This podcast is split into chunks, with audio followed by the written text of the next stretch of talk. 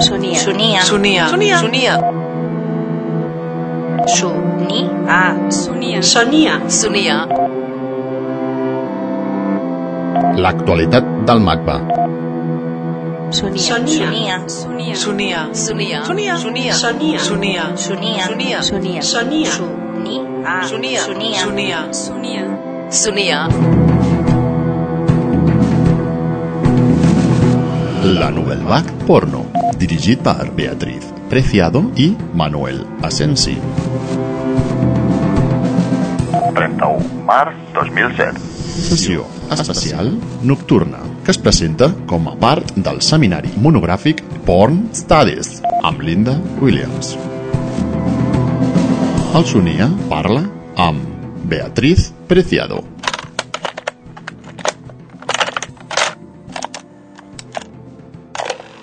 Llevo un tiempo trabajando sobre este tema y al final, eh, dándole vueltas, pensé, bueno, realmente me apetece llamar a este conjunto de vanguardias pornográficas, me apetece llamarlas Nouvelle Vague Porno, ¿no? de alguna manera casi como reapropiándome del término clásico que Vincent eh, utiliza en los años, a finales de los años 50 para hablar precisamente de la oposición que establecen un conjunto de cineastas franceses con lo que era el cine clásico francés, ¿no? y esa ruptura quizá de un conjunto de personas que estaban en los 50, eh, es decir, que no tenían acceso a los medios de, producción industrial del cine, porque eran a veces escritores de guiones o que se encontraban quizá detrás de la técnica, pero no, producían cine ellos mismos, ¿no?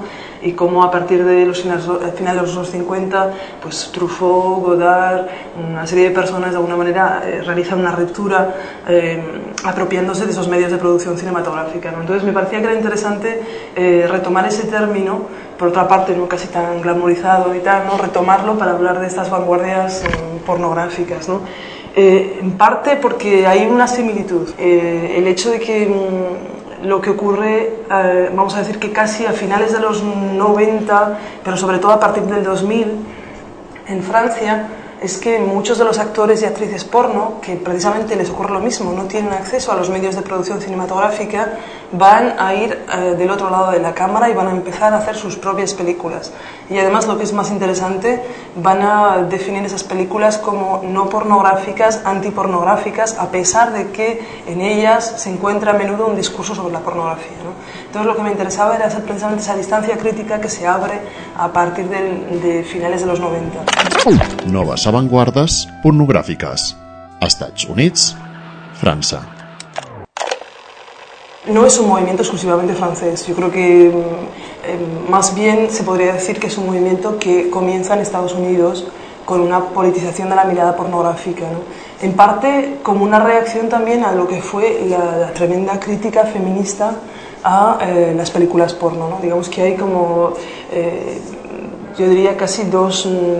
Eh, dos anatemas o dos, dos, topos clásicos en la pornografía y los dos han sido bastante negativos y redundantes desde mi punto de vista. Uno ha sido eh, la falta de discurso crítico en torno a la, por, a la, pornografía que nos hacía pensar que la pornografía era el grado cero de la gramática cinematográfica que por tanto no había nada que decir y que todo era una especie de discurso bruto y tal, que no, eh, interesante, que no había que hablar de pornografía. ¿no? Y por otra parte, eh, las feministas, entre ellas por ejemplo Andrea de Working o McKinnon, que en los 80 eh, van a criticar la pornografía, además la pornografía, ni siquiera las pornografías, pero la pornografía como si fuera un discurso violento eh, o incluso más aún una violencia que se ejerce sobre el cuerpo de las mujeres. Ya ni siquiera una representación de la sexualidad, sino directamente, eh, digamos, casi como un discurso performativo, es decir, una violencia que eh, la imagen ejerce sobre el cuerpo de las mujeres. ¿no?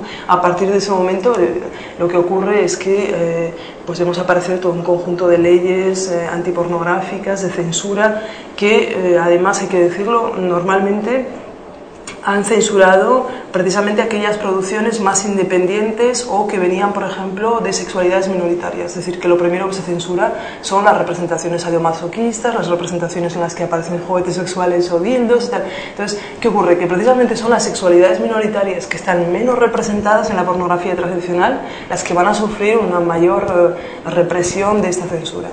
Entonces, es verdad que este movimiento crítico, vamos a decir, que podría aparecer en Estados Unidos más bien que en Francia, sobre todo eh, a partir de los años 80, cuando una serie de grupos de actrices porno, eh, como por ejemplo Coyote, eh, que son también trabajadoras sexuales, empiezan a reivindicar, por una parte, la dimensión performativa de su trabajo, es decir, la dimensión de actriz, y no simplemente, pues de, digámoslo claramente, como de zorra calentona que se pasa todo el día follando, porque este, este tipo de cosas, es decir, es, un, además me parece que es interesante reivindicar como este lado, si quieres, ser políticamente incorrecto de todo lo que tiene que ver con el discurso de la pornografía, ¿no? porque hay una especie de, como de, de, ruido increíble en torno a la pornografía, parece que no se puede ni hablar, ¿no?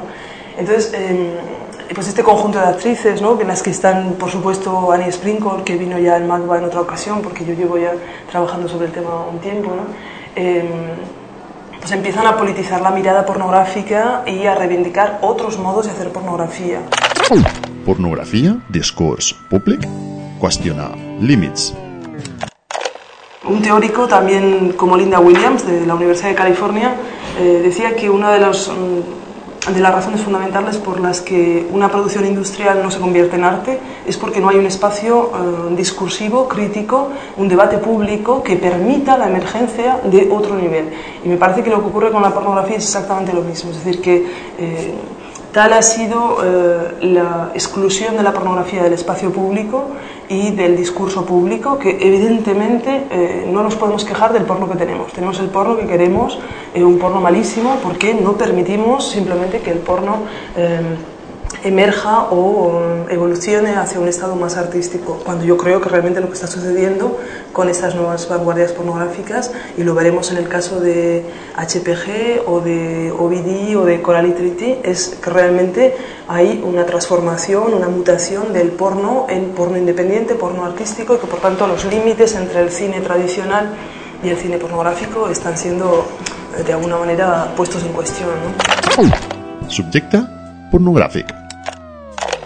Hablábamos de sujeto pornográfico de alguna manera eh, alargando o estirando la noción de Foucault de sujeto sexual, es decir, pensando que hay un cierto número de dispositivos que aparecen en el siglo XIX, eh, que son en general dispositivos visuales, pero no únicamente, y que no funcionan solamente como técnicas de representación del sujeto, sino que, lo que intentan eh, o, o desean en último término es producir el sujeto que representan. Y en ese sentido, la pornografía, incluso Foucault eh, lo dice en su Historia de la Sexualidad, en su primer capítulo, la pornografía aparece como uno de los discursos o uno de los dispositivos técnicos de eh, producción de subjetividad, por excelencia porque eh, de alguna manera señala con mucha exactitud cuál es el origen del placer, cómo y dónde se produce y por tanto genera relaciones muy específicas entre cuerpo, placer y poder.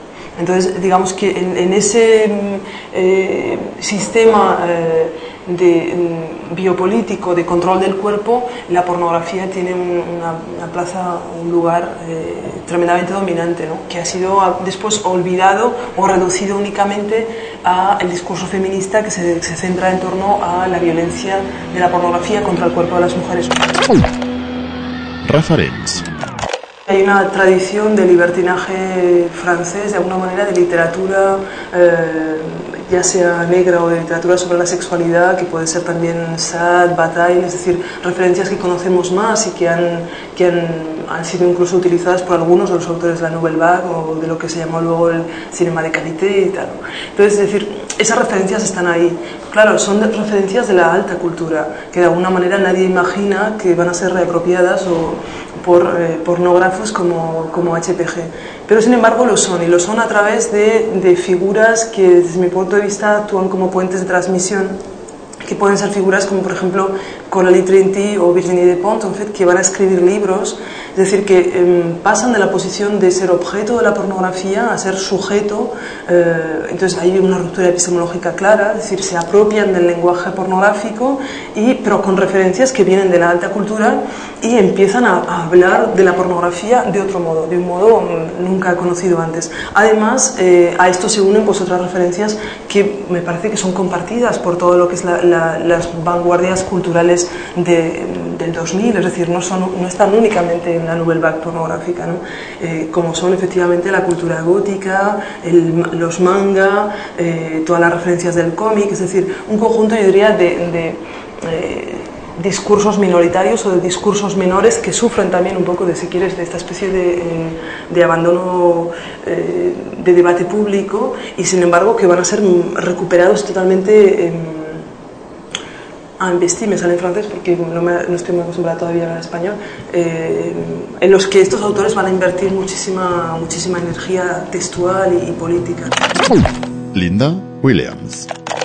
Linda Williams es una teórica del cine americana que trabaja en la Universidad de California y que en principio eh, eh, va a realizar en los años 80 todo un estudio sobre eh, lo que ella llama la imagen incorporada, es decir, el, el, eh, el, efecto que suscita las imágenes sobre el cuerpo. Y por tanto ella se va a interesar, por ejemplo, igualmente a las películas de terror, a todo un conjunto de películas que suscitan movimientos involuntarios. ¿no? Y claro, en ese estudio que ella hace, pues encuentra como un, uno de los tipos de películas que, que producen body in motion, como ya dirán, movimientos del cuerpo, ¿no? pues encuentra la pornografía. Es decir, y lleva a cabo un estudio histórico y de política de la mirada de la pornografía. Entonces, claro, eh, yo creo que casi Linda Williams se encuentra sin darse cuenta y sin haberlo querido, ¿no? pues en medio de un debate enorme. Eh, y entonces, bueno, pues hoy aparece como una de las figuras emblemáticas de lo que han sido o son eh, este campo, un nuevo campo de estudio que se llama eh, Porn Studies, estudios porno. HPG. Que es eh, un actor francés que lleva trabajando mmm, 10, 10, 12 años en Francia ¿no? en pornografía y que ha hecho, ahora es productor también y hace muchísimas películas porno. Pero sobre todo lo más interesante es que eh, empezó a hacer películas independientes y, y, sobre todo a buscar un espacio intermedio entre la pornografía comercial y el cine.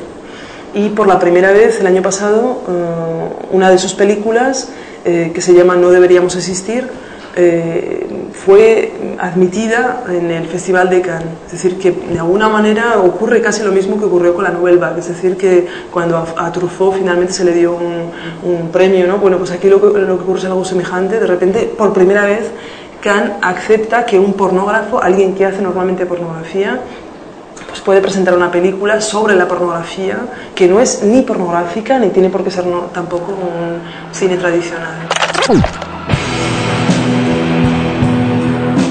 Beatriz Preciado és filòsofa, professora de Teoria del Gènere a la Universitat de París 8 Saint-Denis i professora de Tecnologies del Gènere en el programa d'estudis independents del MACBA Bienni 2006-2007. Si hago esto es porque realmente me gusta el porno y además me gustaría ver más porno eh, en un espacio más público y además me parece que es muy interesante hablar públicamente de porno, ¿no? porque lo que ocurre siempre con el porno es que está totalmente privatizado. ¿no? Entonces me parece que un museo es un espacio extraordinario para mirar películas porno juntos, hablar de ellas, empezar a construir un discurso nuevo sobre la pornografía. 3 B baixes, punt, macba, punt, es,